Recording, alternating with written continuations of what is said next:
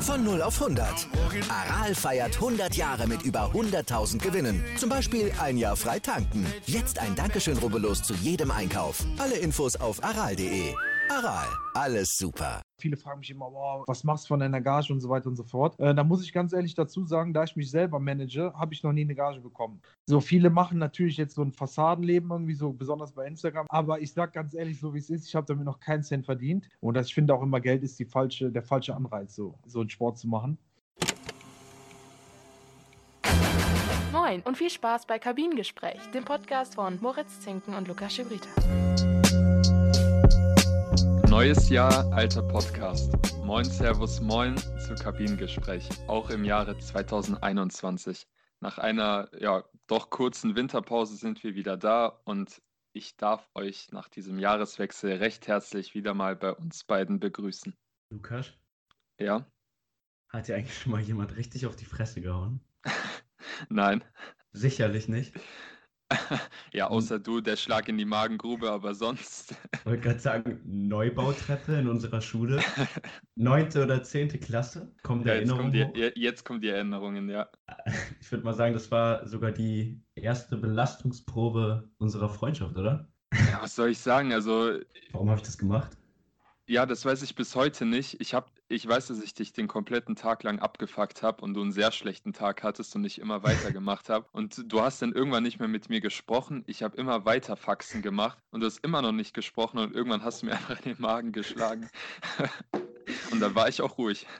Das klingt nach uns. Aber damit auch erstmal Moin von meiner Seite. Willkommen zurück bei uns im Podcast. Da habe ich direkt mal Lukas Begrüßung ein bisschen über den Haufen geworfen. Und das passt so ein bisschen, denn bei uns geht auch privat alles drunter und drüber, beziehungsweise in, in der Uni-Zeit, in der Prüfungsphase, während ich so ziemlich dem Ende entgegenschaue, geht es bei dir jetzt erst richtig los, oder? Ja, also ich bin jetzt, also heute wurde der letzte Termin bekannt gegeben und ich bin jetzt circa 20 Tage vor der ersten Prüfung und ja, wie du gesagt hast, du bist jetzt am Ende, also haben wir schon abgeklärt, dass wir das jetzt so machen, auch damit ihr Zuhörer Bescheid wisst, werden wir jetzt auch erstmal, bis meine Klausurenphase auch sich dem Ende hinneigt, dass wir bis dahin erstmal keine Folgen aufnehmen und dann gegen Ende meiner Prüfungsphase dann wieder anfangen, Folgen aufzunehmen. Genau, das geben wir dann natürlich noch irgendwie bekannt, wann es wieder ist, oder ihr seht es ganz einfach, wenn die nächste Folge kommt. Ja, und ich habe hier schon unser Dokument offen über die heutige Folge und ich kann euch auf jeden Fall versprechen, dass das eine neue Sportart wird, dass es sehr, ein sehr spannendes Thema wird und ich hole es jetzt gerade mal hier hervor. Das ist eben auch so ein Merkmal der Prüfungsphase. Ich weiß nicht, wie viele Tabs ich gerade offen habe, ne? Also so viele Quellen noch. Ähm, ja, Lukas, stell doch gerne mal vor, worum es heute geht. Ja, genau. Heute haben wir eine neue Sportart, die sich auch von ein paar Zuhörern gewünscht wurde. Dem kommen wir natürlich entgegen und heute besprechen wir die Sportart Boxen. Dazu haben wir Benjamin Blindert eingeladen und er ist hier in unserem Kreis doch durchaus bekannt in der Szene und wir freuen uns, dass er uns dort einen kleinen Einblick geben kann und holen ihn jetzt in die Leitung. Shout out Young Swiss. Da ist er auch schon, unser erster Gast im Jahr 2021. Wir freuen uns mit ihm das erste Mal in unserem Podcast über die Sportart Boxen reden zu können. Hi Benjamin, Benny Blindert aus Euskirchen. Schön, dass es mit dir heute geklappt hat. Ja, ich freue mich auch. Grüß euch. Du bist zwar sehr bekannt, sag ich mal, in unserem Kreis, aber dieser Podcast wird ja auch, ähm, sag ich mal, in anderen Regionen gehört. Stell dich doch gerne erstmal zum Beginn unseren Zuhörern kurz vor. Wer bist du? Was machst du, dass wir dich hier zu diesem Interview eingeladen haben? Ja, also ich bin auch Sportler, äh, Boxer um genau zu sein. Bin aktuell 34 Jahre alt, komme aus Euskirchen. Äh, ja, bin Profiboxer seit 2016 und habe seitdem elf Kämpfe bestritten. So ganz grob mal. So, bevor wir hier richtig reinstarten, auch nochmal Hallo von mir. Und wir starten mal direkt rein. Also, Mike Tyson hatte damals den Spitznamen Iron Mike. Wladimir Klitschko wurde Dr. Steelhammer genannt, Muhammad Ali, The Greatest. Und ja, mir ist einfach aufgefallen, dass ein guter Fightname für den Boxer eigentlich wie ein passendes Paar Handschuhe einfach dazugehört. und ich habe bei dir lange überlegt und bin auf keine gute Erklärung gekommen, wie es bei dir zu dem Kampfnamen The Jet kam. Wie kamst du auf diesen Namen? Äh, ja, den habe ich mir nicht selber gegeben, um ehrlich zu sein. Ähm, es gab damals einen Kickboxer oder Karatekämpfer, der hieß Benny the Jet Oquides. Und so hat mich mein Bruder immer genannt, weil ich früher schon immer da, keine Ahnung, bei uns in der Küche Schattenboxen gemacht habe, in die Luft getreten hat, wie so ein wild gewordener. Dann hat er immer gesagt, Benny the Jet. So, das ist, war mir aber auch nicht so geläufig mehr irgendwann, aber da bin ich nach Amerika gekommen. Äh, 2016 war das, war ich zum Sparring in, in Miami. Und dann sagt er zu mir auf einmal Benny the Jet. So, und dann dachte ich, hey, komisch, jetzt schon der Zweite, der das sagt. Und der hatte aber gar keinen Zusammenhang irgendwie. Und dann denke ich, boah, ist eigentlich ein cooler Name, Benny the Jet. Hört sich gut an so. Er meinte das aber eher wegen der Explosivität oder der Schnelligkeit. Mein Bruder hat das jetzt nur gesagt, weil er auch einen anderen kannte, der den Spitznamen trug. So, und dann habe ich gedacht, ja, jetzt haben das zwei Leute gesagt, so dann werde ich das mal als meinen Spitznamen äh, mir einheimsen. Ja, da passt der Name auf jeden Fall wie die Faust aufs Auge. Und wo du gerade deinen Bruder ansprichst, du bist unter anderem mit ihm der Inhaber des BB5 Fitness in Euskirchen und bist dort auch als Trainer tätig. Du wirst dir sicherlich letztes Jahr an Silvester gedacht haben, endlich ist das Jahr 2020 vorbei, oder? Äh, auf jeden Fall, auf jeden Fall. Also das war jetzt, äh, abgesehen von Corona, war das so auch für mich privat ein sehr äh, schlechtes Jahr, muss ich ehrlich sagen. So, da kamen viele auf einmal zusammen. Und ähm, ich bin jetzt froh, dass es hoffentlich bald aufwärts geht. Ähm, genau wie aber für viele, das habe ich jetzt von ganz vielen Leuten gehört, dass es ja irgendwie so sehr negativ war. Ja klar, Privates kommt da sicherlich nochmal dazu, aber wenn man jetzt mal auf euch als Unternehmer eingeht, die Boxschule, wie finanziert die sich dann, wenn die über so lange Zeit geschlossen ist? Vielleicht auch Mitglieder ähm, ihre Beiträge kürzen und ja, wie ist auch euer Konzept dann, die ganzen Jugendlichen und Kinder, aber auch Ältere am Ball zu halten und ihre Lust am Boxen aufrechtzuerhalten? Ja, das ist in der Tat relativ schwer. Also ich muss mal dazu sagen, also das BB5 ist sozusagen der Oberbegriff, das ist das komplette Studio, das betreibe ich. Und die Boxschule ist mein Bruder. Das heißt, mit der Boxschule habe ich so eigentlich äh, geschäftlich nichts zu tun. Das heißt, auch die Veranstaltungen und so weiter und so fort, das ist mein Bruder sein Business und er macht das nur nebenbei. Also der ist äh, eigentlich Physiotherapeut hauptberuflich. Das heißt, er muss nicht davon äh, unbedingt leben. Deswegen hat er ähm, jetzt auch auf die kompletten Einnahmen verzichtet in den letzten Monaten und macht das wahrscheinlich auch noch weiterhin. Ich muss davon leben, das ist halt mein, meine Einnahmequelle und ähm, habe Gott sei Dank sehr, sehr äh, tolerante Mitglieder oder beziehungsweise, ja, das ist echt schon wie eine Freunde. Eigentlich als Mitglieder kann man es gar nicht nennen. Deswegen äh, unterstützen sie so gut es geht. Klar, es sind natürlich jetzt welche dabei, die auch auf Kurzarbeit sind oder beziehungsweise, äh, ja, knapp bei Kasse sind. Deswegen habe ich äh, auch, soweit es geht, auf die oder beziehungsweise die Beiträge gekürzt und im Dezember gar nicht abgebucht, aber das konnte ich jetzt auch nicht so weiterführen und deswegen hoffe ich auch, dass es jetzt in naher Zukunft wieder losgeht bei uns. Ne? Und wie du schon sagst, Motivation von den Leuten jetzt, ähm, ja, ist schwer, ähm, sagen wir mal, per ja, viele machen ja so Videotraining oder Online-Training, so das ist echt schwer aufrechtzuerhalten. So, da bin ich auch kein Fan von weil die Jungs bei uns sind die meisten alle fortgeschritten und äh, den kann ich wenig jetzt zeigen, wenn ich jetzt irgendwie vor meinem Handy rumhampel. Dann sagen die auch, komm, mach aus, Junge, äh, dann kannst du uns nicht mithelfen, ne? Und die, die andere Seite ist ja dann, die andere Einnahmequelle sind ja dann auch deine Kämpfe. Davon gab es ja dann letztes Jahr auch keinen einzigen für dich. Wie sieht das bei dir privat mit der Motivation aus? Wie hast du dich fit gehalten ohne Fitnessstudio in, den größten, äh, in der größten Zeit des Jahres? Hast du ein Home Gym? Also nimm uns mal gerne mit in deine Welt. Wie sah das letztes Jahr aus? Also ich muss ganz ehrlich dazu sagen, ähm, ich bin Profiboxer und ähm, auch bis jetzt ungeschlagen, aber ich habe damit noch keinen Cent verdient. Also viele denken immer, boah, die Leute, oder viele fragen mich immer, boah, äh, was machst du von deiner Gage und so weiter und so fort. Äh, da muss ich ganz ehrlich dazu sagen, da ich mich selber manage, habe ich noch nie eine Gage bekommen. So viele machen natürlich jetzt so ein Fassadenleben irgendwie so, besonders bei Instagram. Ich kenne viele aus dem Boxbereich, die dann irgendwelche mit irgendwelchen Leihwagen rumfahren, ne? Oder äh, mit irgendwelchen Klamotten vom Bazar aus Istanbul rumlaufen. äh, aber ich sage ganz ehrlich, so wie es ist, ich habe damit noch keinen Cent verdient. Ich mache das auch nicht aus finanziellen Gründen, weil sonst könnte ich, hätte ich mich gar nicht motivieren können, wenn ich wüsste, okay, ähm, ich habe 2020 keinen Kampf, warum soll ich trainieren? Und das, ich finde auch immer, Geld ist die falsche, der falsche Anreiz so so einen Sport zu machen. Deswegen konnte ich mich ganz gut weiter motivieren, bin immer am Ball geblieben, ähm, habe natürlich Zugang zum Studio. Äh, ich darf auch offiziell als Profisportler bei mir trainieren. Ähm, Mache das jetzt allerdings jetzt nicht so publik, weil ich will jetzt auch den anderen äh, die anderen nicht neidisch machen, sagen wir mal. Ich sage, ah, ich bin schön am Trainieren und ihr müsst zu Hause mit euren Gummibändern hantieren. Äh, Finde ich auch ein bisschen unfair. Äh, deswegen war ich das ganze Jahr ganz normal im Training und ich bin guter Dinge, dass es dann irgendwann wieder aufwärts geht. Ne? Ja, wir schreiben heute den 13.01. und das Interview kommt eigentlich wie angegossen, weil ein guter Kollege von Moritz und mir, Rocco Bartsch, vor ein paar Tagen einen neuen Artikel über dich geschrieben hat oder veröffentlicht hat. Und dort hast du gesagt oder wurde geschrieben, dass dir letztes Jahr ein Angebot vom Felix Sturm Management für einen Kampf vorlag, der jetzt schlussendlich doch abgesagt wurde. Laut eigenen Aussagen oder laut Aussagen des Textes war das einer deiner verbliebenen Träume in deiner Boxkarriere, also eben nochmal gegen einen großen Namen zu kämpfen. Was waren jetzt eigentlich deine Gedanken, als das Management angerufen hat und dann gesagt hat, oh, der Kampf, der kann doch nicht stattfinden? Warst du dann eher so frustriert oder? Äh, also ich muss ganz ehrlich sagen, das war, ähm, das kam sehr spontan. Das äh, Angebot, das war von Universum Box Promotion, übrigens nicht von seiner Box Promotion, er ist da auch unter Vertrag anscheinend jetzt. Ähm, das kam, wie gesagt, von Universum das wäre auch der erste Kampf, wo ich eine Gage bekommen hätte.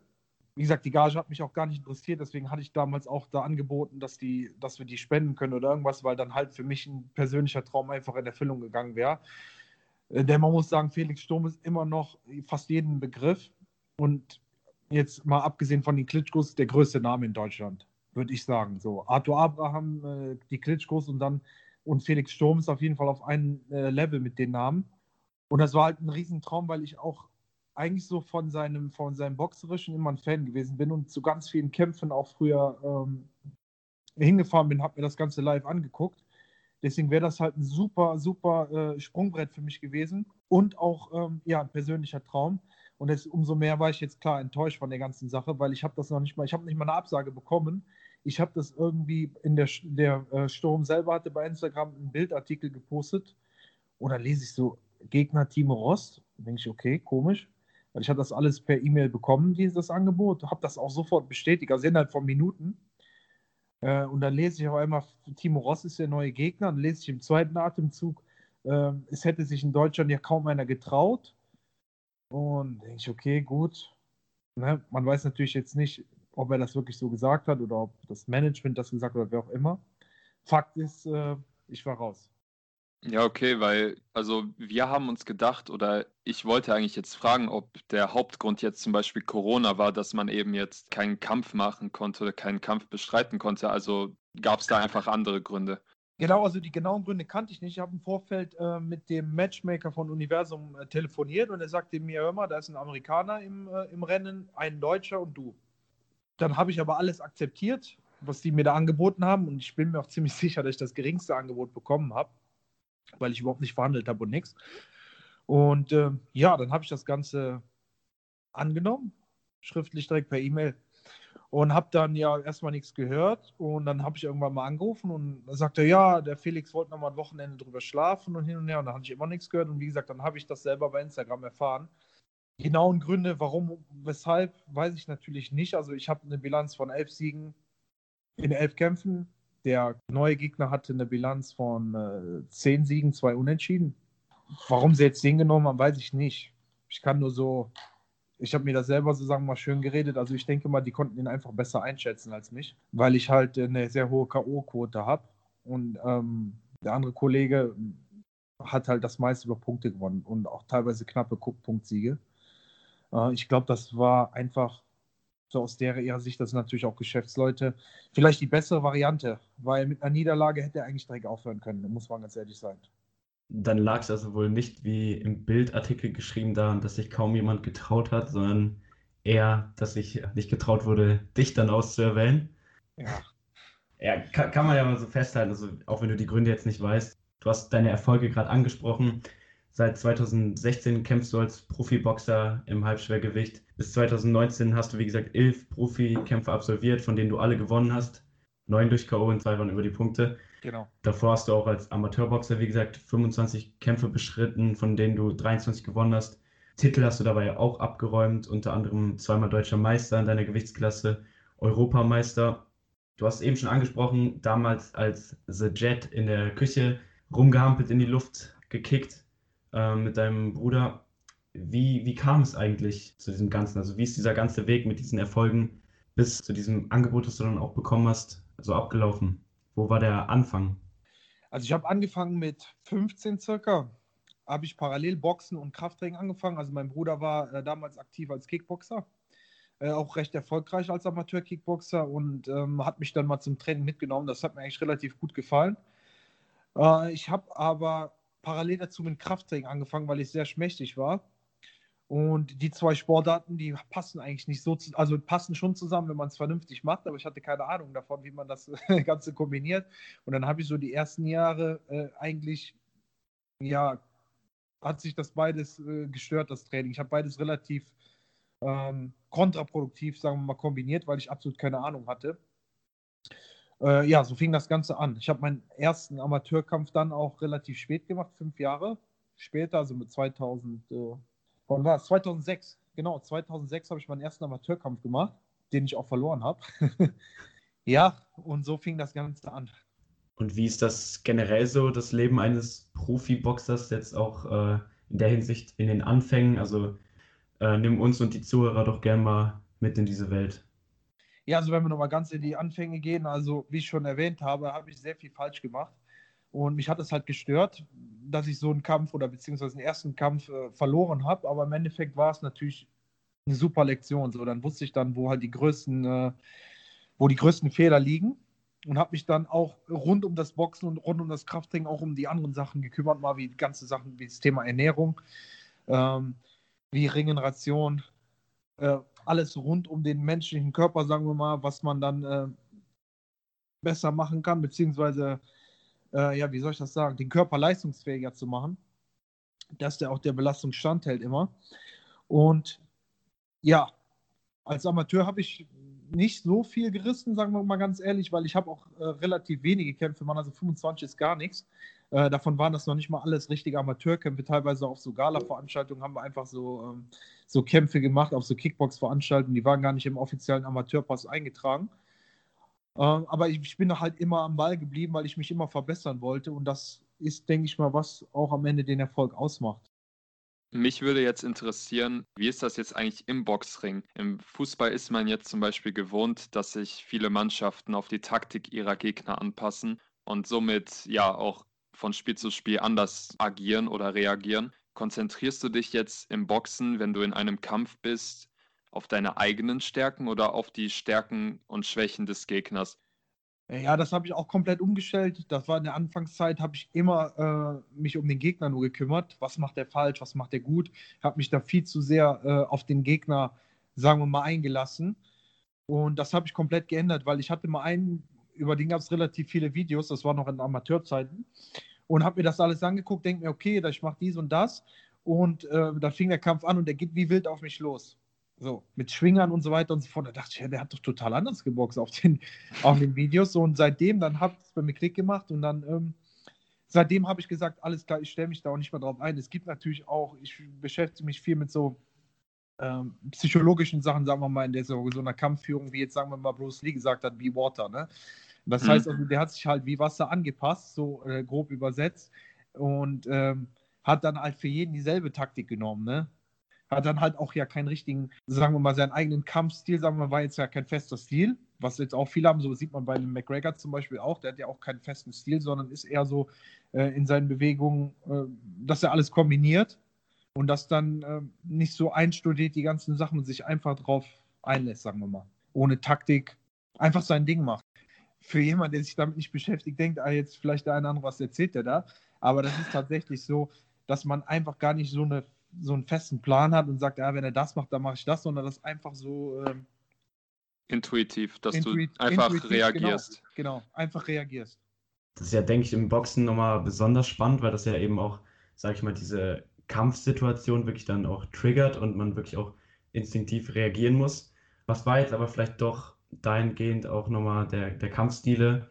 Du hast Bruce Lee auch zum Beispiel angesprochen. Was waren für dich immer Vorbilder, an denen du dich orientiert hast?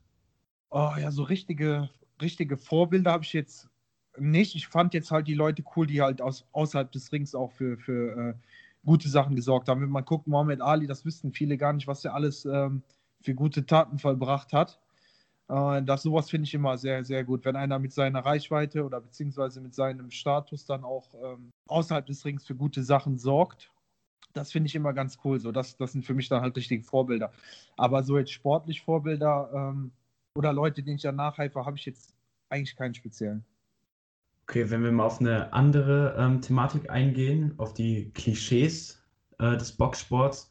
Ähm, wir haben zum Beispiel mit Tobias Müller ähm, über die Klischees des Rennsports geredet oder mit äh, Gina Romes über die Klischees im Showtanz. Wir machen das eben immer mal wieder gerne, damit die Gäste die Chance haben, auch vielleicht mit diesen Vorurteilen aufzuräumen. Mit dem Boxen haben wir jetzt eben eine Sportart, die von sehr vielen Vorurteilen überschattet wird, meiner Meinung nach. Ganz typisch, dass Boxer grundlegend aggressive Menschen sind, die sich gerne auch in der Freizeit mit anderen äh, Menschen schlagen oder vielleicht auch nicht die, die hellsten Kerzen sind, kaum Emotionen zeigen oder über die Sportart an sich wird ja auch oft gesagt, dass sich sinnlos auf die, auf die Rübe gehauen wird, sage ich mal, und dann auch ähnlich wie im American Football ja zum Beispiel auch so degenerative Krankheiten wie CTE oder ALS äh, die Folge sein können, was auch eben unter dem Boxer-Syndrom bekannt ist. Was, was denkst du dir bei solchen Klischees und warum sind sie falsch? Äh, ja, grundlegend falsch würde ich jetzt nicht sagen. Es gibt natürlich auch immer Ausnahmen, die den äh, Klischees entsprechen. Das ist gar keine Frage. Aber grundsätzlich muss man sagen, ähm, wenn man wirklich einen Wettkampfsportler hat, muss man immer einen Unterschied machen, ob jetzt einer äh, irgendwie da wie wild in den Sandsack haut und jetzt hier so einen auf Boxer macht oder ein wirklicher Wettkampfboxer ist. Das denke ich mal schon ein Unterschied. Ähm, weil da muss man wirklich so eine Disziplin aufweisen und über Jahre beständig sein, dass man Erfolg hat. Und ich glaube, die Leute wären dann schon vorher aussortiert worden, dass die an irgendwelchen anderen Sachen scheitern. Äh, aber tatsächlich gibt es natürlich auch solche, ähm, solche, solche Leute, die dann äh, die schwarzen Schafe sind oder was weiß ich auch, wie man das nennen mag. Weil natürlich auch immer, ähm, Boxen zieht natürlich auch viel Unterwelt an, muss man einfach sagen. Ne? So Boxen, von Boxen ist jeder fasziniert. Das heißt, äh, sowohl ein Rechtsanwalt sitzt am Ring oder ein Polizist, als auch ein Zuhälter. So, das ist halt einfach beim Boxen ähm, so, dass es immer eine, viele, viele Gruppen anzieht, meiner Meinung nach. Und was macht jetzt für dich die Faszination Boxen aus? Also Stichwort Unterwelt hast du jetzt erwähnt. Ein positives Klischee ist ja zum Beispiel, dass besonders in großen Städten die Kinder beim Boxen von der Straße geholt werden und resozialisiert werden. Zum Beispiel äh, der Rapper Contra K, ich denke mal, der sagt ja auch was, mhm. äh, erzählt immer mal wieder auch in seinen Liedern oder spricht in seinen Liedern auch oft über die Werte des Boxens. Was ist jetzt diese Faszination vom Boxen? Also meiner Meinung nach ist das diese äh, Disziplin, die man haben muss. Ähm, das ist anders als ihr seid, ihr kennt mich euch natürlich mit Fußball aus und da wisst ihr auch, äh, da gibt es Leute, die haben so viel Talent, wenn die zweimal die Woche zum Training gehen, reicht das voll und ganz aus, um sehr, sehr gut Fußball zu spielen oder ganz hoch da, äh, dabei zu sein. Äh, und beim Boxen ist das halt, das zwingt dich eigentlich schon zu einem, äh, zu einem disziplinierten und seriösen Leben, weil du kannst da nicht irgendwie am Vortag gesoffen haben oder sonst was. Ne? Äh, das geht einfach nicht. Die Ernährung muss angepasst sein. Äh, also wirklich so viele Sachen, die einen zu einem äh, besseren Leben zwingen, müssen gegeben sein, um, im, um da ein bisschen Erfolg zu haben. Oder um halt ähm, ja, das Ganze durchziehen zu können. Und ich denke mal, das ist natürlich für besonders für Jugendliche eine gute Sache. Ne?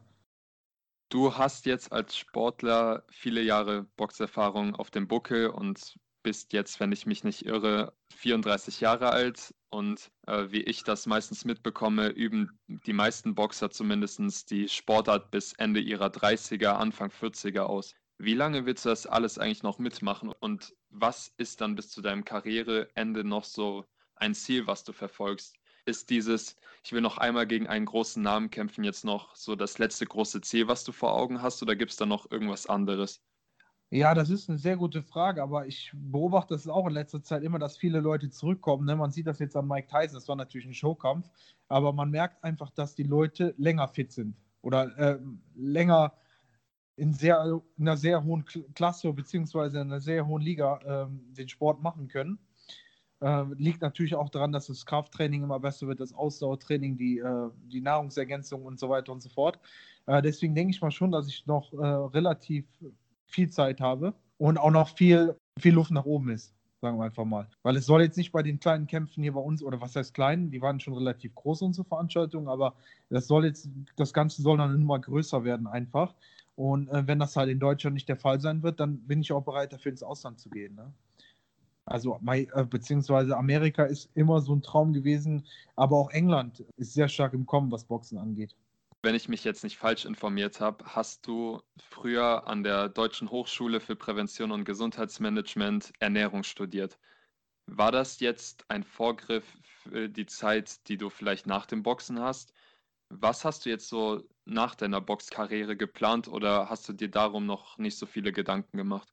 Ähm, ja, was heißt, das war eigentlich die Grundlage für äh, meine Selbstständigkeit, weil ich habe mir gedacht, ähm, das waren nicht nur Ernährungswissenschaften, das war gepaart mit Trainingslehre.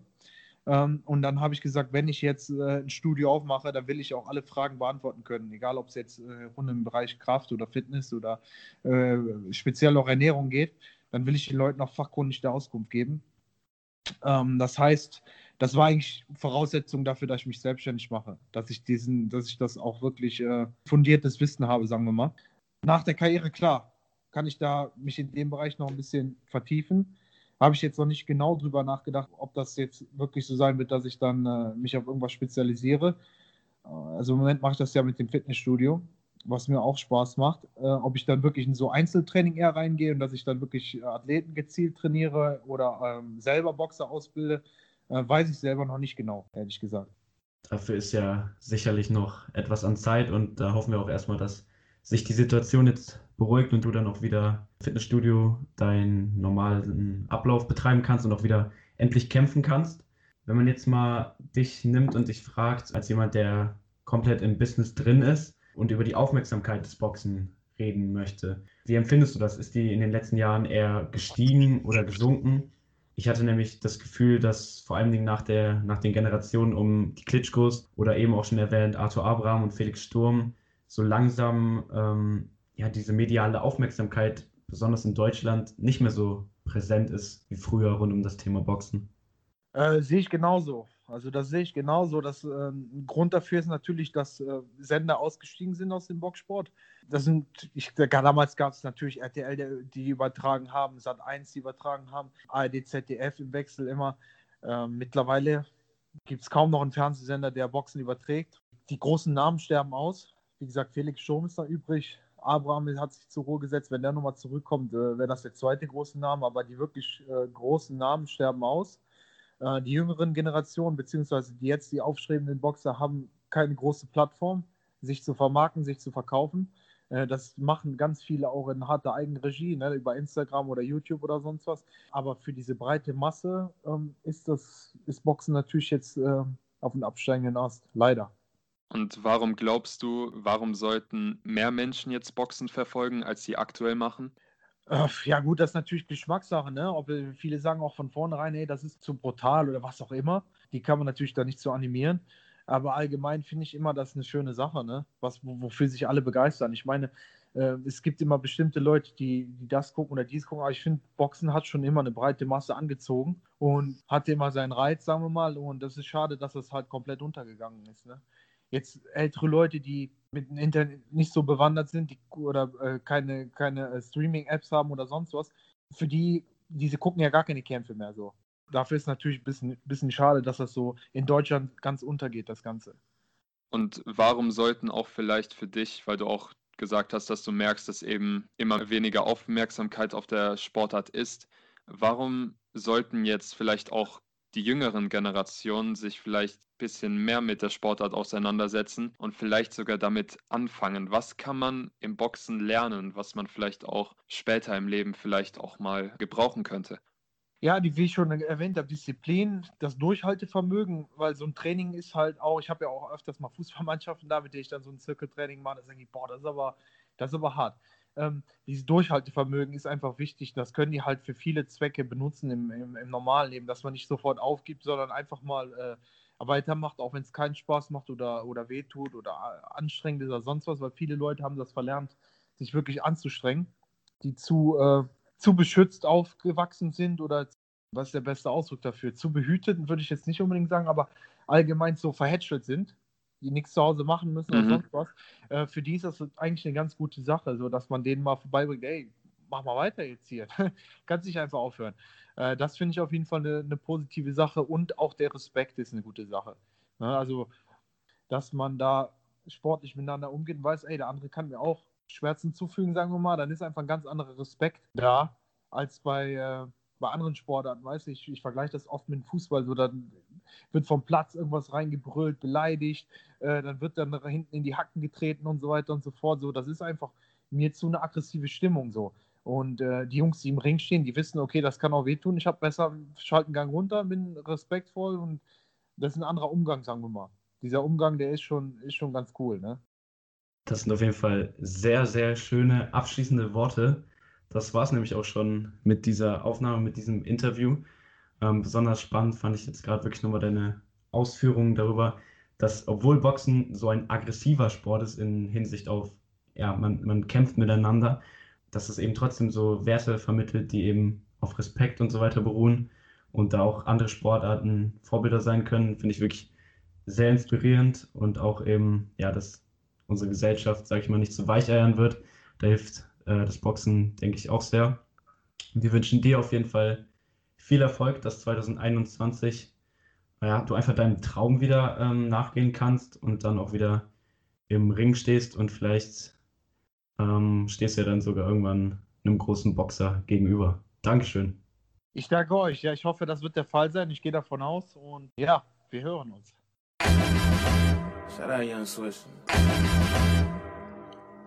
So, also ich weiß jetzt nicht, was ich genau jetzt nach dem Interview sagen soll. Ich bin nämlich eigentlich immer noch vom Anfang des Interviews so ein bisschen auch schockiert. Ist vielleicht auch das falsche Wort, aber da, wo er erzählt hat, dass sich dieses Management von Felix Sturm oder einfach dieses Management nicht mehr bei ihm gemeldet hat und er dann von sich selber erfahren musste, dass eben so dieser Traum von ihm jetzt äh, doch nicht wahr werden konnte. Weil ich kann mir schon denken, dass ja Benny über alle Wolken war, so wenn man erfährt, dass man gegen so ein, er hat ihn nicht als Idol genannt, aber ich denke mal schon, dass er auch zu Felix Sturm aufgeschaut hat. Und ich, wie gesagt, ich bin immer noch so nach dem Interview so ein bisschen perplex. Also mir fehlt, fehlt so das richtige Wort zu beschreiben, dass ich einfach ja so verdutzt bin, dass es auch solche Geschichten gibt. Ja, aber was ich daran eigentlich noch krasser finde, ist, dass du ihm sogar die Nachfrage gestellt hast, äh, wie war das jetzt? Bist du frustriert darüber? Und ich weiß gar nicht mehr, wenn ich es richtig in Erinnerung habe, hat er darauf jetzt irgendwie gar nicht mit Frust oder ähnlichem geantwortet, sondern hat einfach nur gesagt, ja, ich habe keine Ahnung, woran das liegt. Und irgendwie kamen dann da so auch irgendwie ein paar, sag ich mal, Persönlichkeitszüge von ihm äh, rüber, dass er sich halt von sowas nicht runterziehen lässt, dass es da halt irgendwelche Gründe gab oder so, aber dass er immer noch motiviert ist und auch Bock hat, ähm, nach dieser Abstinenz durch das Jahr 2020, ähm, wo das quasi vielleicht sein einziges Highlight war, ähm, der einzige Kampf gewesen wäre, dass er sich eben von sowas nicht hat beeinflussen lassen und äh, seinen Weg weitergeht. Vielleicht hat man es mir angemerkt, ich finde halt die Sportart Boxen sehr faszinierend, eben auch wegen diesen Werten, die zum Beispiel äh, der Rapper Contra K transportiert, von wegen äh, im Boxring bist du allein auf dich gestellt, da ist scheißegal, wer du im Leben bist. Das beruht äh, alles auf Respekt und Ehrlichkeit und man lernt eben irgendwie so diese Disziplin und auch die, sag ich mal, harten Schläge äh, im Leben besser zu verkraften. Ähm, was ich dich jetzt mal so fragen würde, um ganz deep zu gehen, äh, könntest du dir irgendwie auch vorstellen, mal zu boxen, auch wenn ich mir uns beide gar nicht vorstellen kann in einem Boxsack. Unsere einzige Kampferfahrung war ein Schlag in die Magengrube, um nochmal auf den Anfang äh, zurückzukommen. Ähm, aber schon allein einfach wegen diesem Drumherum. Das Einzige, was mich, also das Einzige, was mich als Boxer ausmachen könnte, wäre zum Beispiel, dass ich diesen Schlag ja gut weggesteckt habe. Also das wäre, glaube ich, eine gute Eigenschaft fürs Boxen, aber sonst, äh, auch wenn da natürlich starke Werte auch vermittelt werden, wie ich finde, und wo mich dann auch nochmal Benny in meiner Meinung unterstützt hat, dass da eben so Werte wie Disziplin oder Respekt beigebracht werden. Ja, wie gesagt, finde ich sehr cool. Aber mich zieht überhaupt nichts in den Ring und ich könnte es mir auch nicht vorstellen. Vor allem, da ist Benny auch nicht drauf eingegangen, was ich auch überraschend fand, dass man eben auch durch Boxen nachweislich ein höheres Risiko hat, verschiedene Nervenerkrankungen zu kriegen und im hohen Alter auch äh, dann Probleme mit dem Gedächtnis bekommen könnte. Und alleine die Gründe sind schon für mich auch als Fußballer Gründe, dass ich überlege, ja, macht das jetzt noch Sinn und alles. Und deswegen. Ja, also ich kann mich da halt nicht gar nicht drin vorstellen. Also was man dann halt noch sagen muss, dann finde ich es irgendwie noch respektabler, ähm, so eine Leidenschaft für diese Sportart entwickeln, die auch eben mit so viel Schmerz verbunden ist. Ich meine, beim Fußball, da trägst du natürlich viel mehr Schäden als ich da von, weil du in der Innenverteidigung spielst. Und Kopfbälle sollen ja auch zum Beispiel äh, im Jugendbereich verboten werden in einzelnen Ländern aufgrund dieses äh, Risikos der vermehrten Gehirnerschütterung. Und ich finde, da muss man einfach lachen, wenn man dann äh, American Football, Rugby oder Boxen im Vergleich sieht. Und das ist einfach ein großes Problem, ein großes Problem äh, der Sportart, aber ich sag mal, die wissen ja, worauf sie sich einlassen. Und ich glaube, wir sind uns einig, dass wenn es wieder einen Kampf von Benny gibt, dass wir da am Start sind, oder? Ich hoffe auf jeden Fall, dass dieses Open-Air-Event, was die Blinderts-Brüder planen, auf jeden Fall mal stattfindet, weil davon, was ich gelesen habe oder was ich auch teilweise von Freunden mitbekommen habe oder auch jetzt von Benny gehört habe, soll das ein mega Event gewesen sein. Und das wäre natürlich auch nochmal eine Möglichkeit, damit wir noch mehr in Kontakt damit kommen und vielleicht entwickeln wir dann auch eine kleine Leidenschaft fürs Boxen, wenn wir das mal so erleben. Und ja, aber das ist erstmal Zukunftsmusik, genau die gleiche Zukunftsmusik, wie wir noch nicht wissen, wann die nächste Folge kommen wird. Äh, denn es ist so, wie schon im Intro erwähnt, wir, die Klausurenphasen von Moritz und mir laufen ineinander. Und wir haben zurzeit noch einen Gast geplant, der kurz vor meiner Klausurenphase einsetzt.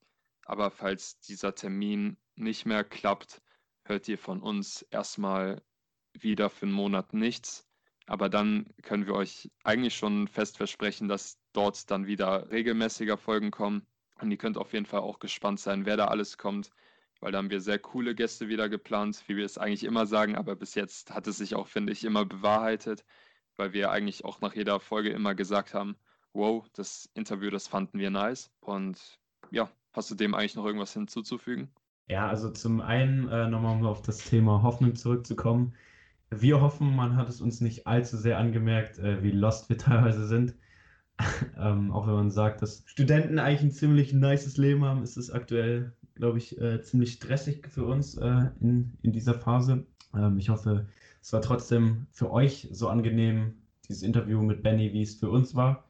Äh, ich hoffe auch, ihr entschuldigt wieder ähm, die jetzt kommende Pause. Mal schauen, ob wir dann etwas rund um das Thema Super Bowl schaffen können. Und sonst hat Lukas gesagt, sehen wir uns dann irgendwann Ende Februar sonst wieder oder hören uns wieder.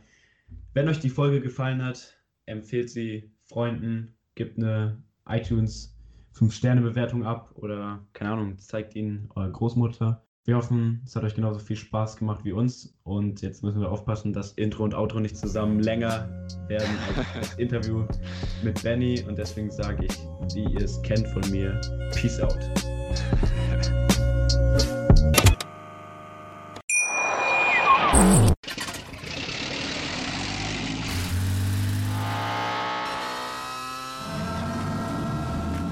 auf 100. Aral feiert 100 Jahre mit über 100.000 Gewinnen. Zum Beispiel ein Jahr frei tanken. Jetzt ein Dankeschön, rubbellos zu jedem Einkauf. Alle Infos auf aral.de. Aral, alles super. Wie viele Kaffees waren es heute schon? Kaffee spielt im Leben vieler eine sehr große Rolle. Und das nicht nur zu Hause oder im Café, sondern auch am Arbeitsplatz. Dafür gibt es Lavazza Professional. Kaffee am Arbeitsplatz, der genauso lecker schmeckt wie in eurem Lieblingscafé. Die perfekte Kaffeelösung für jede Art von Unternehmen. Klein, mittel, groß. Ihr habt auf jeden Fall einen Kaffee, der schmeckt. Die richtige Motivation für eure Arbeitstage. Alle Infos zu Lavazza Professional findet ihr auf lavazzapro.de mit allen Kaffeelösungen für euer Büro.